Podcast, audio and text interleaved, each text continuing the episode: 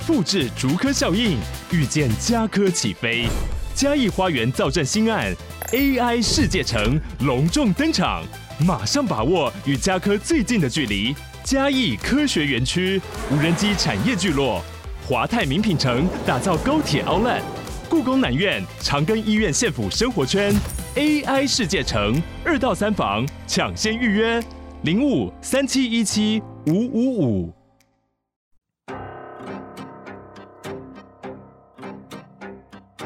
本节目内容可能包含血腥、暴力以及令人引起不安的情节描述，请听众斟酌收听。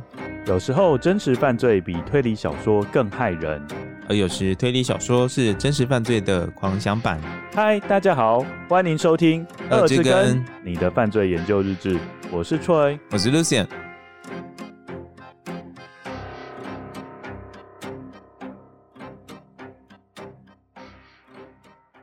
好，各位跟友，大家好，我是 Troy，我是 Lucian。节目一开始有两件事情要跟各位跟友报告，第一件事情是。节目最后会回应三位跟友的赞助留言哦。接下来第二部分，我们要推广一个华文推理小说。嗯，那我们知道华文推理小说从一九八零年代林佛尔老师开始，距离现在已经五十年了。很多华文推理作家，他们写下了非常多有独特魅力的侦探。嗯，包括曾经在我们节目上访谈过的季芹老师，他的怪奇侦探张君健。嗯，那还有林思燕老师，这个也有在我们节目上有访谈过。对，呃，他的侦探是一个哲学侦探，好、哦，叫林若平。那我想问 Lucy，你有听过社运系侦探吗？没有哎、欸，什么是社运系侦探？社运系侦探就是他对社会运动非常的有热忱，嗯，心里面有满腔的热情，想要改变台湾一些不公不义的现象。好，那我介绍一下，这位叫做风雨老师，他的笔下的侦探就是属于社运系侦探。是专门处理疑难杂症的大学生社团，叫做野风社，出自于野火烧不尽，春风吹又生。意思就是说，倒下了一个之后，还有一个会顶替上去。你知道马上有那个哎、欸，琼瑶青青河畔草，应该跟我差不多年纪的人都知道这部连续剧。然后它里面的歌词就是有你说这个。野火烧不尽，春风吹又生。好，简单来讲，波宇老师意思就是说，有一个人倒下去之后，还有另外一个人会顶替上去，是非常有活力跟希望的。这个也是邪恶的人最害怕的东西。他希望透过这一个小说去记录台湾社运的历史。如果大家对这个议题有兴趣的话，欢迎大家到 Show Note 去查阅相关的募资资讯哦。嗯，那我们现在要进入我们今天的故事。这一季有讲过两本横沟正史的书，我们接下来要介绍第三本，叫做《恶魔前来吹笛》。恶魔前来吹笛，灵感来源是来自一个真实案件，叫做地影事件。我们现在就请 Lucien 帮我们介绍这个故事。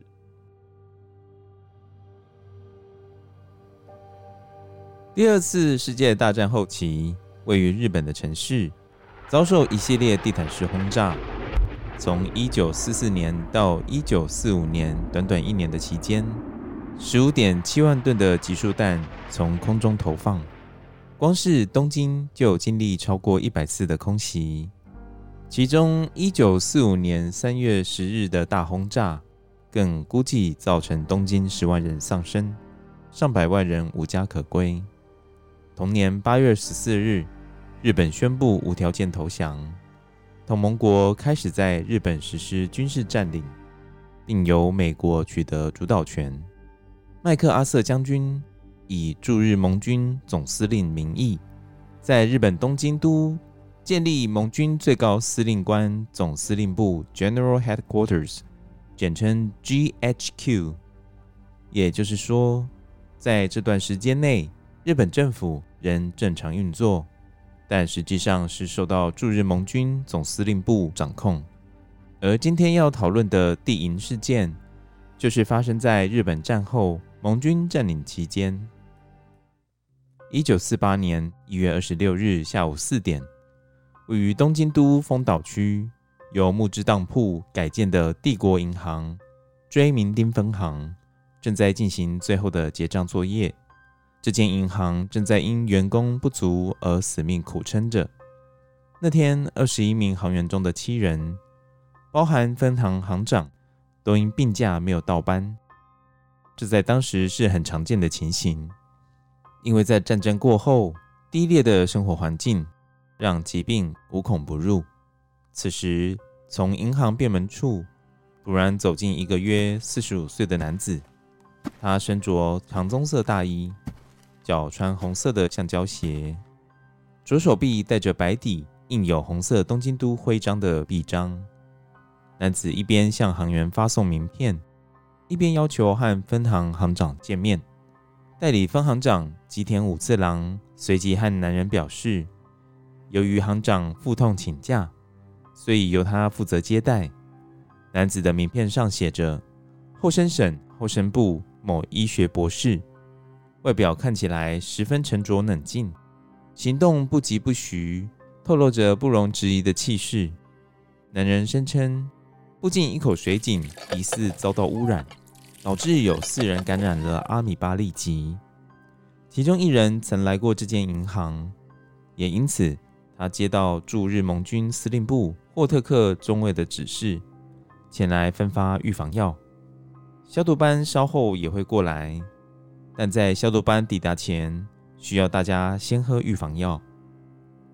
当时日本人已经习惯了服从美国的命令，因此没有人对眼前的状况。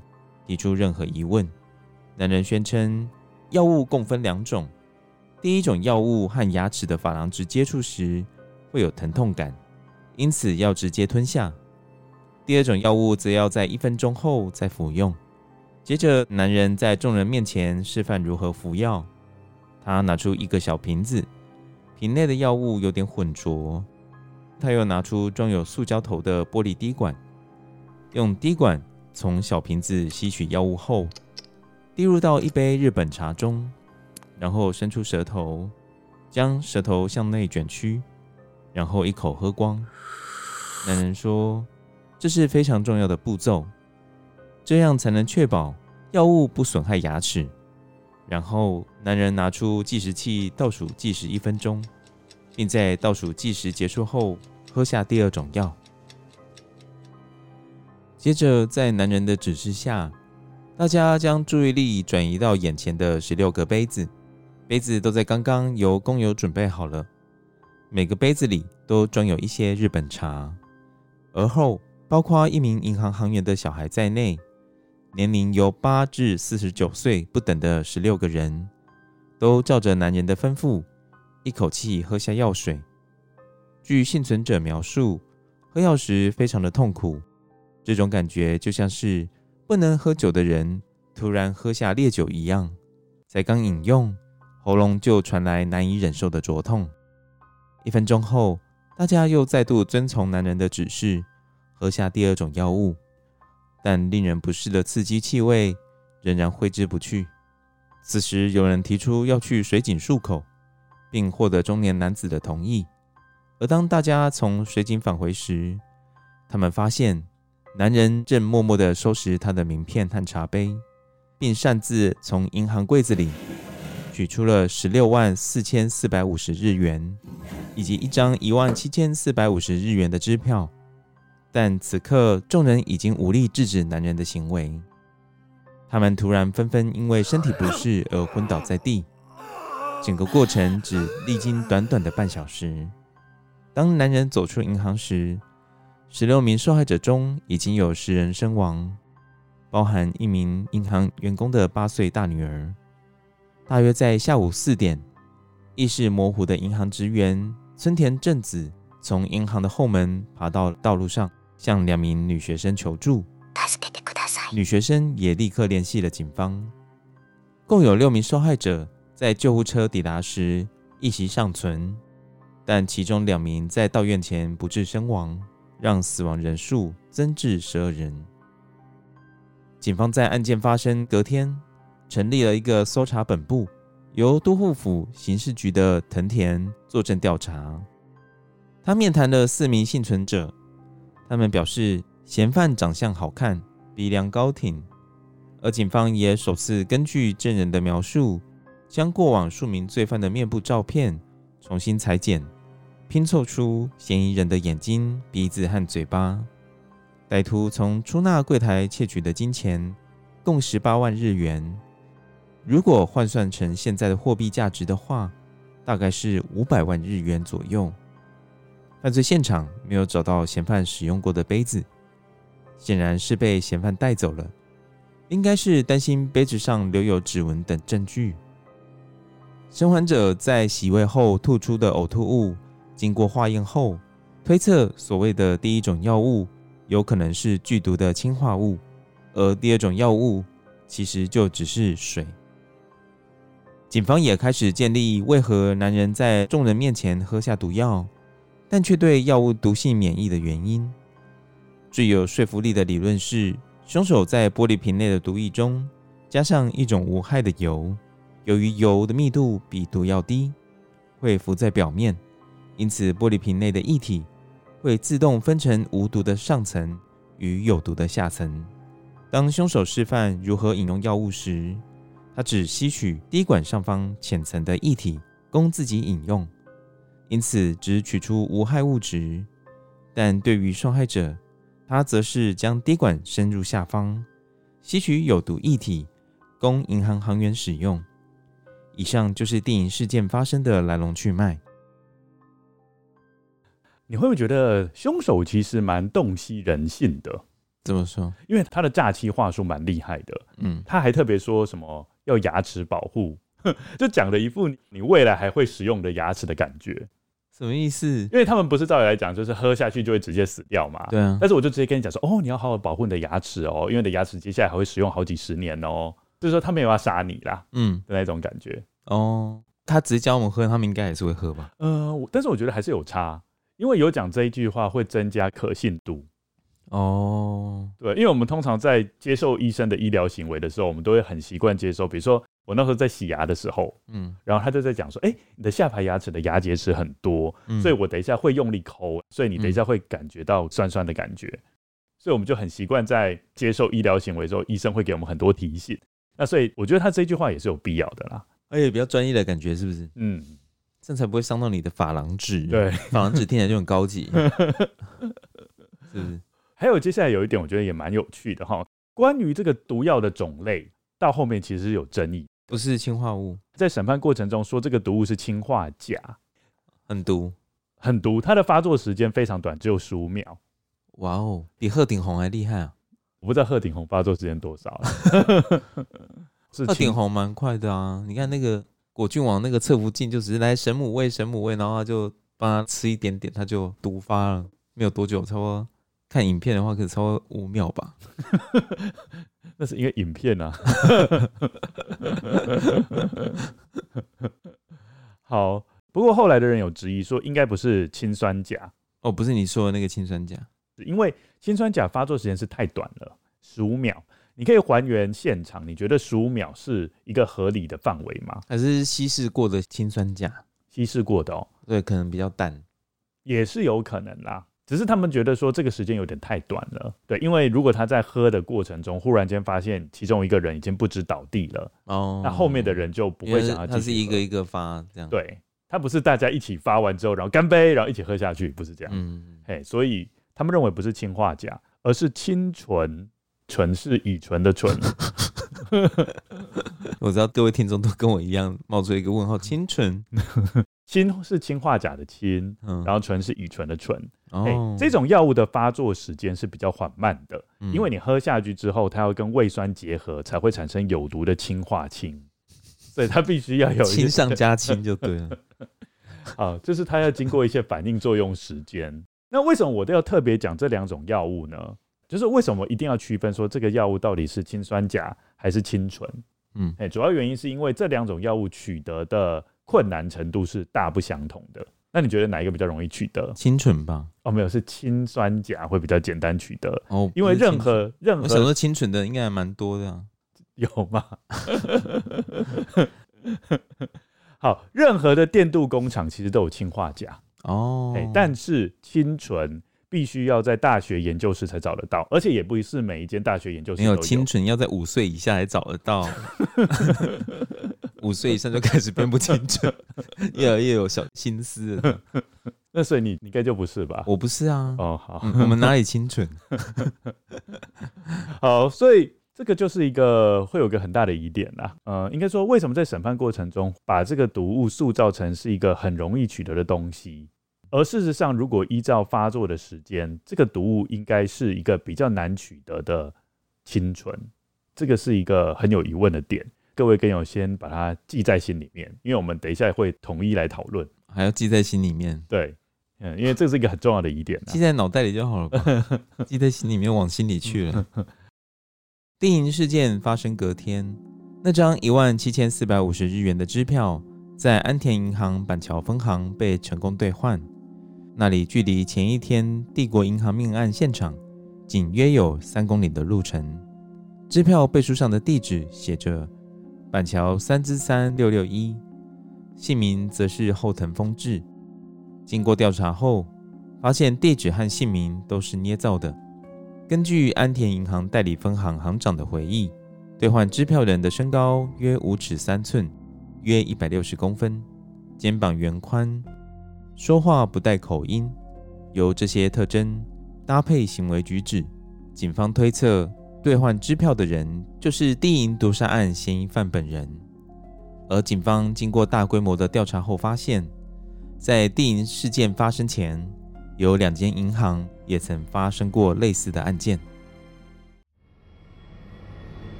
在定银事件发生前一周，也就是一九四八年一月十九日下午。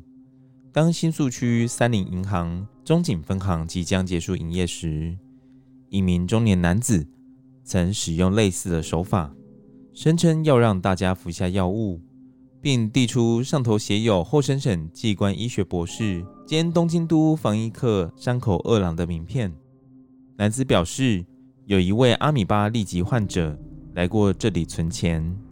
因此，银行内所有的办公室、现金和支票都必须进行消毒，包含行员都必须服用药物。但由于分行长觉得手续过于麻烦，要求男人仅需要消毒汇兑的单据即可。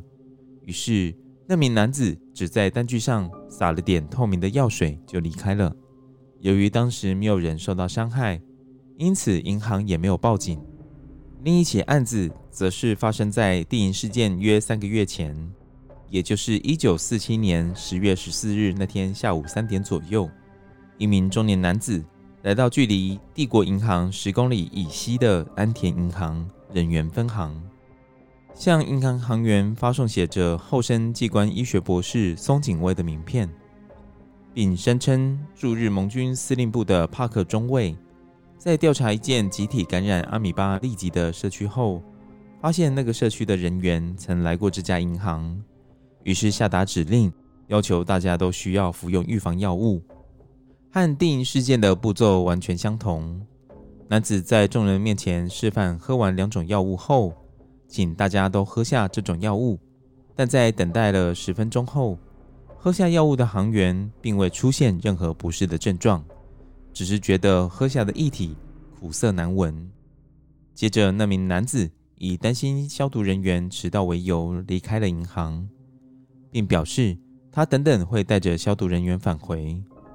然而，男人就此一去不回。对于男人说辞产生疑心的分行行长渡边立刻报警，警方派了一位姓饭田的警员去了解状况，发现男子口中所说的社区。并没有立即的疫情，这两个事件都没有在警局立案，所以也没有受到媒体的报道，因此排除了模仿犯罪的可能性。也就是说，这三起事件极有可能是同一人所为。另外，这三件案子的共通点是，犯罪地点都离市中心有点距离，三间银行也都属于人力约二十到三十人的小规模银行，而犯案时间。则都是银行结束营业、现金较多的时候，其中有两件是在星期一犯案，刚好是银行经过六日两天假日后的第一个上班日，也就是业务最繁忙的时候。警方并追查了名片上的姓名，经过调查，发现山口二郎这个人根本不存在，但松井卫博士倒是真实存在，而且的确是后生省的医生。你觉得为什么事先会有这两个很相近的案子呢？他是不是在预演呢？rehearsal。对，因为应该是说他不太确定，如果他用这种方式去跟别人介绍，别人会不会相信他？嗯，然后很有趣的一点哦，是时间不是就有前中后嘛？哦，三起事件，那最后一起事件就是地营事件嘛，就是真的下手杀人的事件。好，第一起事件凶手是递出真名片，但是第二起跟第三起就开始是假名片了。松井卫那个是最前面那一起，对，但是后面两起都是假的。哦，对，所以代表说他一开始会不会觉得说，好，我我先发一个真的，但是后来发现，哎、欸，反正大家也不会真的去查，因为他可能担心说，如果我发下去，那会不会他们觉得怀疑，就会先打电话去问，结果发现说，哎、欸，都没有人这样的警觉心，所以第二起、第三起，好像都没关系，拿假的也没差，会有这样子的，会有这样的问题。很厉害的一点就是说，他是假借着 GHQ 的名义。对，然后那时候日本人其实对 GHQ 是抱持着害怕敬畏的心态，嗯嗯，也不敢多说一句话。对，所以他们也不敢反向去查证。嗯，然后第二点就是当时的日本人也对这个疾病是非常恐惧的。嗯，阿米巴痢疾是不是？嗯，在那个年代嘛，毕竟医疗环境比较差的情况之下，这个疾病是蛮严重的。他很厉害啦，就是说第一个这个犯人他应该对阿米巴痢疾有一定的了解吧，就知道说哦，怎样可以让大家听你的话。对啊，因为你如果对这个东西不了解的话，你基本上人家如果拿这个来挑战你的话，你可能也会被战倒吧。而且你不觉得他说辞整个都非常专业化？嗯，还还会特别讲说，哦，GHQ 的长官去哪里去视察，然后发现有问题，所以我来这边帮助你。嗯，对，是有经过非常缜密的思考的。警察们在仙台找到了松井卫博士。博士本人有不在场的证明。根据博士的回忆，他已经与约六百人交换了名片，而其中只有一百人使用了武藏野银行版本的名片，其中有六张还没有发出去。而松井卫博士做事细心，每当他交换名片时，他都在每张收到的名片背面写下了交换的日期、时间和地点，这给警方提供了有力的办案线索。警方结合博士的记忆，对剩下的九十四张进行了搜索，并在进一步调查后，警方最终将搜索范围缩小到了十四张名片，其中包含了潜在的嫌疑犯。最终，北海道小樽的五十六岁画家平泽真通成了头号的嫌疑犯。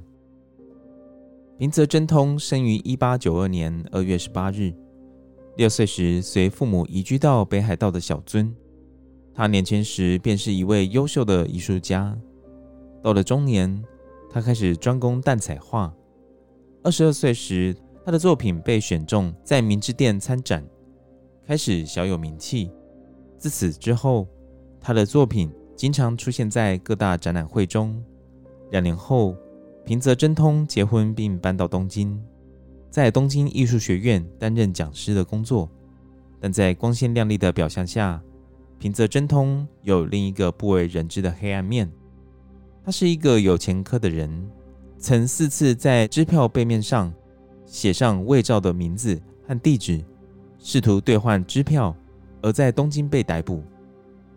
警方得知，平泽曾在一艘渡船上与松井卫博士交换过名片，但当他被警方问及此事时，他表示无法提供松井卫博士的名片给警方。并声称他去年夏天曾被扒手偷走钱包，而名片当时就在钱包里。此外，警方还注意到平泽真通的银行账户在电影事件发生后的几天里增加大约十三万日元。虽然和电影事件歹徒劫走的金额不符，但仍然是一笔相当大的款项。一九四八年八月二十一日，警方逮捕了平泽，并将平泽真通。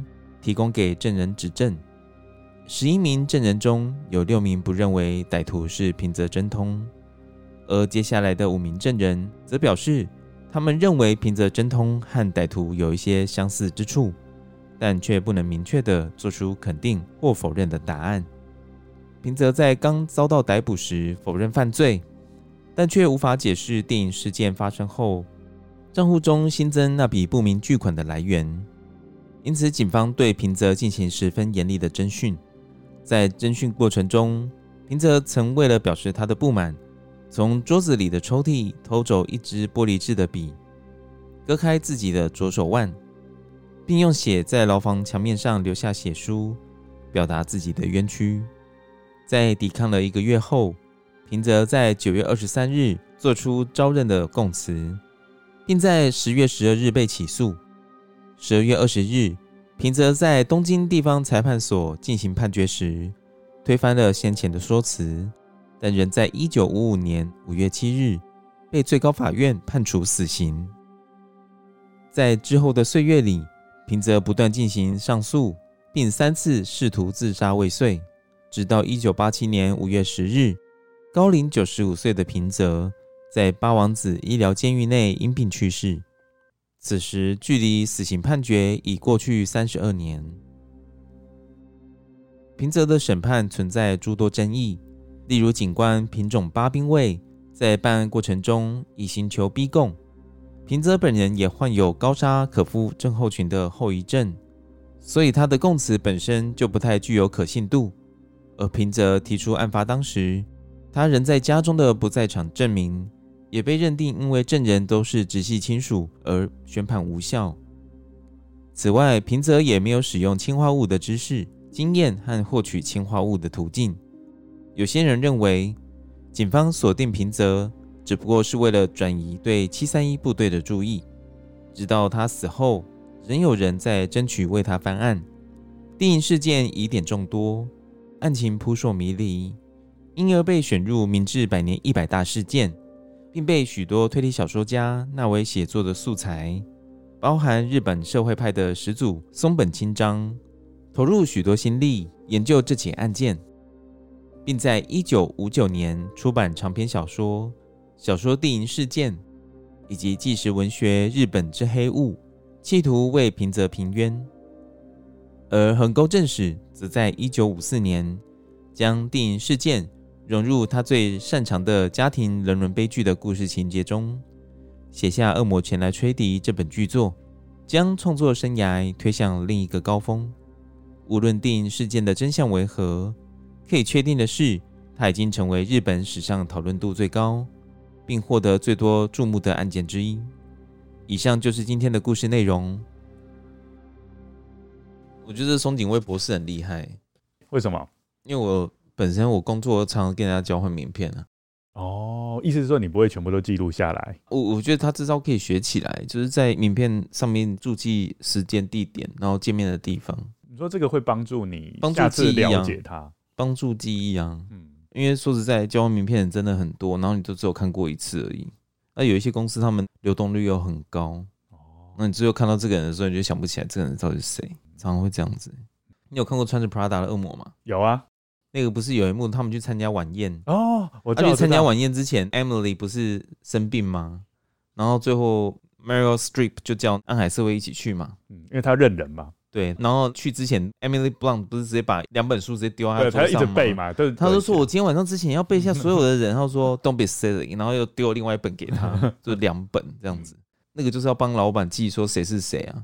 那我们这种 nobody 就是，哎、欸，所以你也会被指派这个任务吗？没有，我们不会被指派这个任务。可是就是基本上我们是直接跟对方面对面嘛。哦。可是今天你叫不出对方名字，你就怎样啊？Hello，然后可是你叫不出名字啊？对啊。对方如果叫得出你名字，那你叫不出对方名字啊，就显得自己很没有礼貌啊。嗯。所以我就觉得松本博士这招蛮厉害的，就是有学到。对啊，或者是拍个照，就是跟对方见面嘛。哎、欸，Can we do a selfie？这样，那拍个照这样。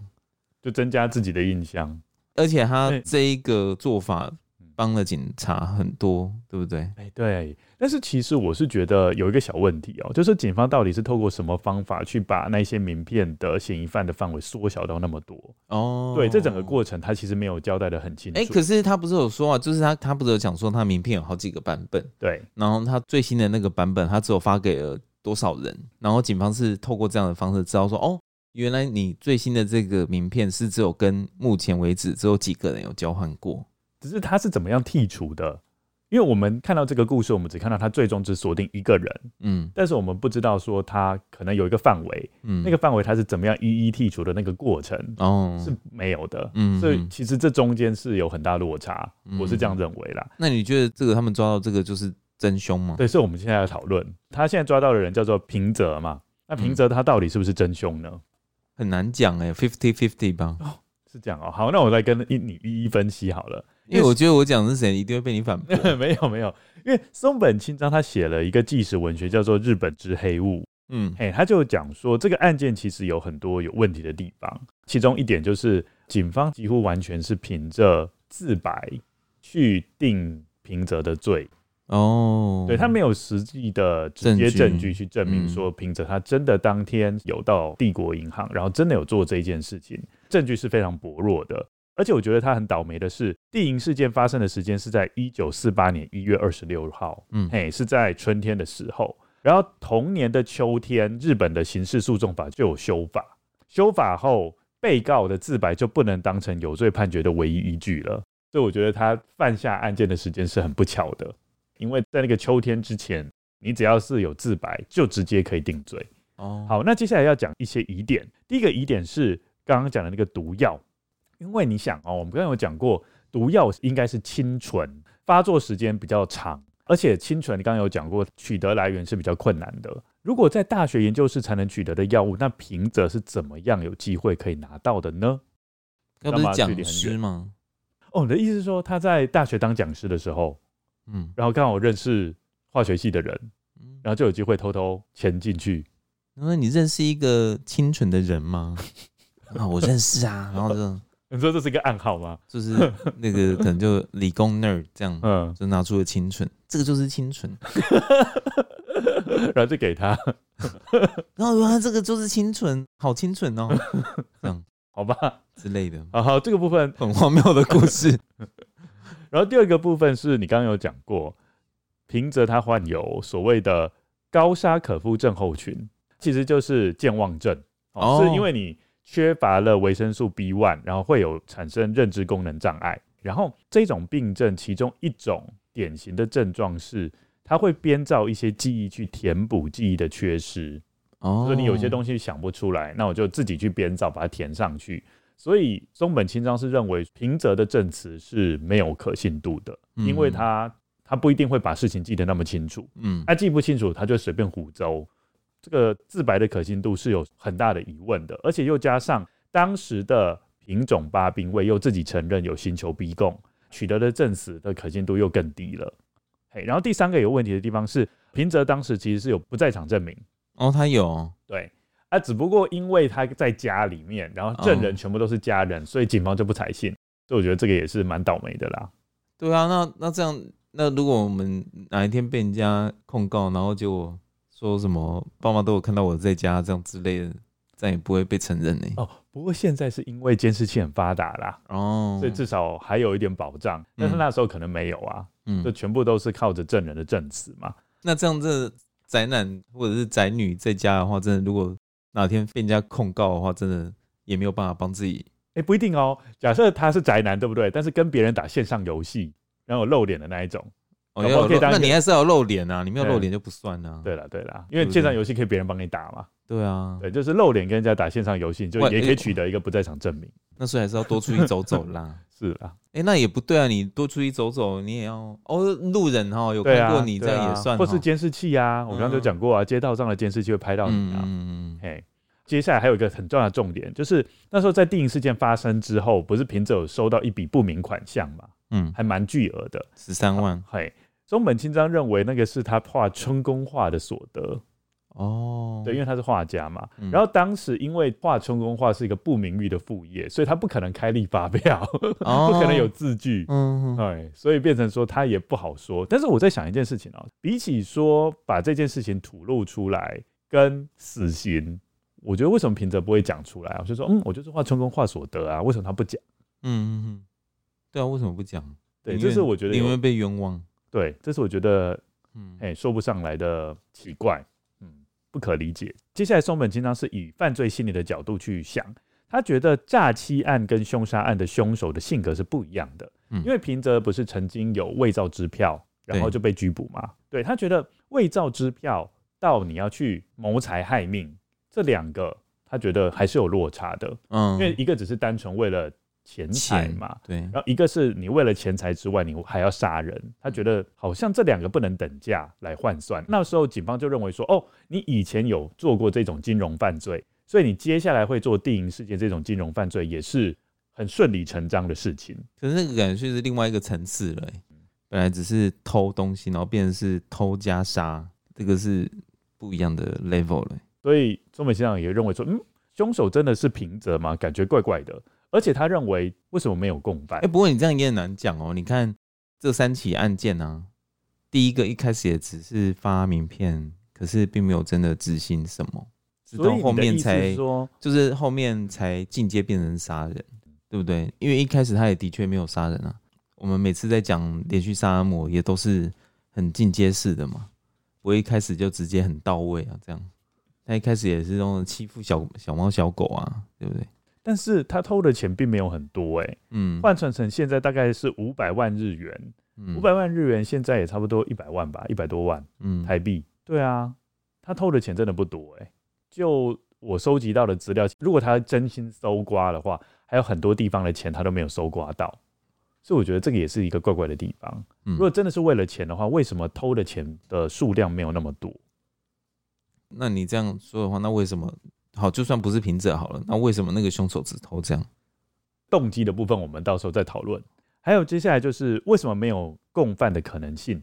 中本清张是认为警方在指认的过程其实是蛮粗糙的，嗯，包括说不是后来有一个人去真的去汇兑嘛，嗯，然后去换了那个一万七千多块的那个部分，嗯，他们只是觉得说哦姿态或者是容貌有一点点接近，就直接认为是凶手本人，这个其实也是太武断的推论了。他去兑换支票的那个银行的行员有再去问一下犯人的长相吗？哦，有，这个是有的。因为后来逮捕到平泽之后，不是有把平泽提供给很多证人去指认吗？嗯，那那些证人大部分就是前两起犯罪事件的银行行员。嗯，对，所以他们有做指认，他们不是得到的结论是几乎都不太能够确定说他就是平泽。那那个呢？他他下毒的那一间呢？哦，他下毒那一间没办法，因为几乎都死光了嘛。哦，都死光了，只剩下四个人。嗯，对，那四个人也没办法完整的指认哦。他们的证人是来自那四个幸存下来的人嘛？还有就是前两个案件，他就是说的人，我说的是兑换支票，兑换支票是事件之后。对对啊，那那那间的行员呢？哦，那间行员也有看，但是他们也没办法确认哦。对，他们是觉得说，哎，你的整个神韵还有你的谈吐，嗯，哦，有点像。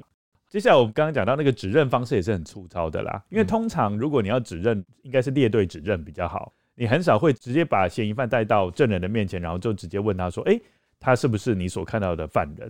哦，通常不会，通常是会透过列队指证的方式。所以松本清张还有很多人都认为说：“诶，这一件案件可能跟日本七三一部队有关。”日本七三一部队是什么？好。日本七三一部队是一个二战时期专门研究细菌战跟生化战的部队，然后是恶名昭彰的哦，因为他们在战争时间会以国人从事各种人体实验，然后就有很多人因为这样子受害。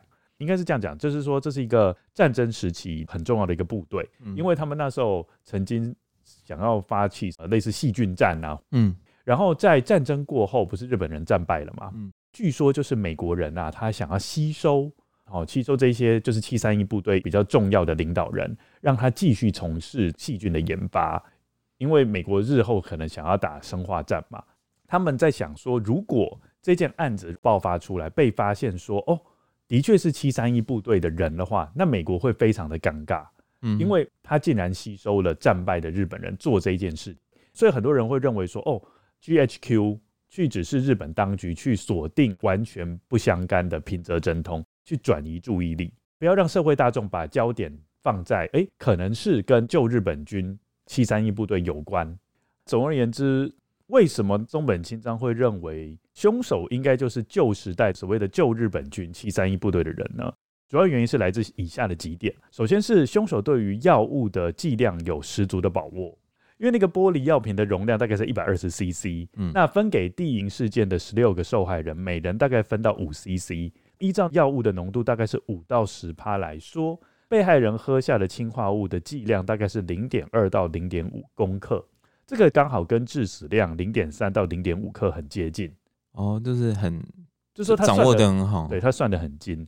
然后第二点是，凶手对于药物发作的时间点是很有把握的，因为发作的时间也不能太短，对不对？嗯、太短的话，后面的人就不愿意喝了。但是如果是太长呢？太长的话，他们就有机会跑到外面去求救。嗯，所以这个部分他也掌握的很好，而且他选定的银行刚刚就有讲，都是中小型的银行。人数都大概是十五个到二十个之间，嗯、对不对？所以那个药物会分配的很恰当。然后接下来它的玻璃管是属于 Komakomi 型，这个玻璃管刚好是旧日本军研究使用的同一种款型，嗯嘿。然后再加上旧日本军那时候在保存氢酸钾溶液的时候，都会加入油脂。因为我们知道油脂它密度比较小嘛，刚刚有讲到，它就浮在上面，氢酸就不会跟空气接触，就会形成一个保护层。这样子的话，它就不会变质产生碳酸钾。所以松本清张就认为说，凶手其实就从这个地方取得了灵感，因为他们那时候在保存氢酸钾就是使用这种方法。然后接下来是犯案现场有提到一些中尉的名字嘛。对不对？嗯，那些名字是真有其人，而且都是从事防疫工作，所以让松本清张不由自主的认为说，哎，可见这个凶手是跟 GHQ 的人是有密切相关的，不然的话他怎么会知道 GHQ 里面的人？嗯，好。接下来还有一件事情就是，可能或许跟你们会认为说，哎，那他在犯案的当下会不会很害怕，忽然间有不相干的人进到银行里面？对啊，其实应该不会，因为真的如果有人忽然间出现的话。松本清张认为，这个犯案的凶手有将吉普车停在案发现场的附近。一旦发现忽然间有人过来，然后让他就是他已经没办法掌握住局面的话，他就会直接跑到外面去，驾着吉普车逃跑。然后他的吉普车因为是跟 GHQ 有关的嘛，对不对？因为他是受雇于 GHQ。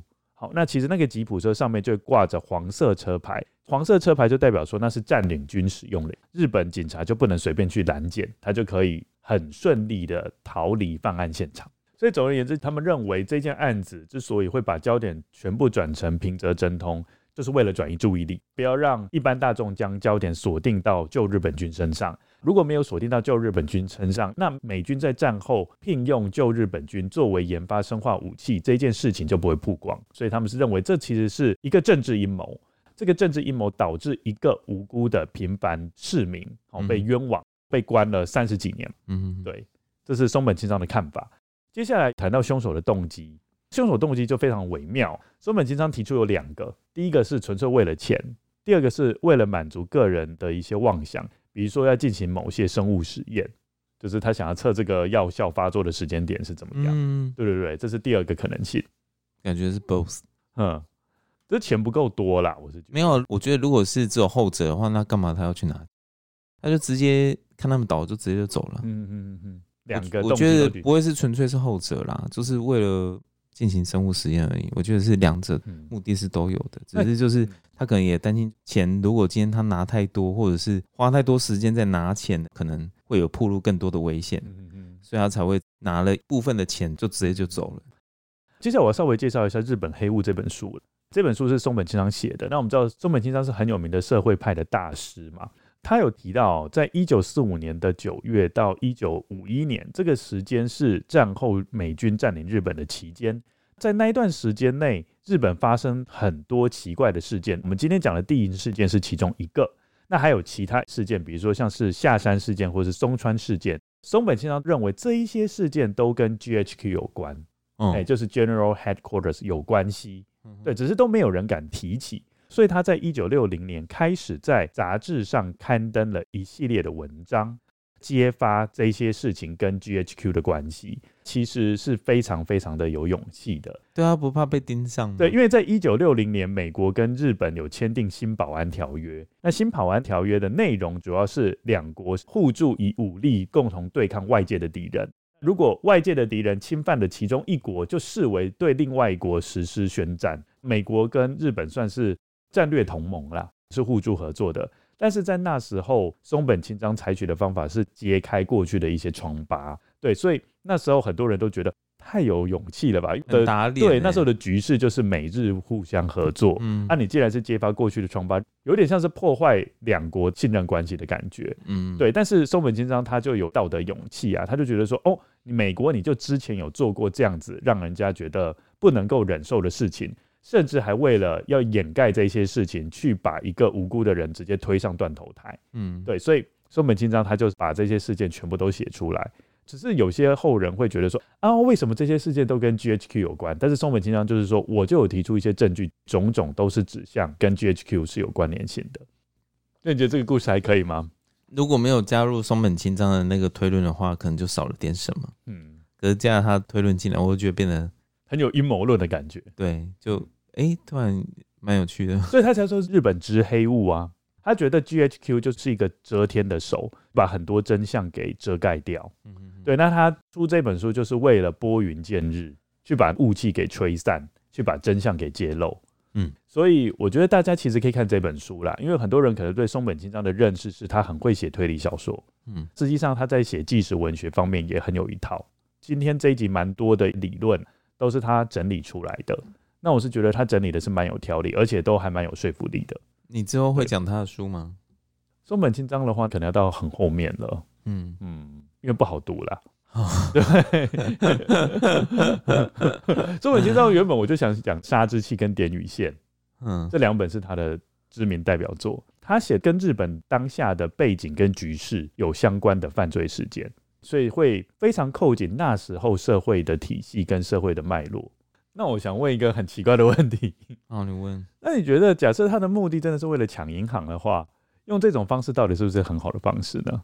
那、啊、你说的好是怎样？是犯罪手法这样算不算很缜密，还是很粗糙的这种？说有评论吗？对对，你不要用好或不好，好，那都是不好。是是是，因为我那时候有听过一些，哎、欸，好像也是真实案件，他就是为了抢银行，然后租下隔壁，然后挖一个地道过去的。我就比较单纯，嗯，不会害到别人，也不是不会害到别人啦，就不会害到人的生命。嗯嗯，不能用玻璃兽。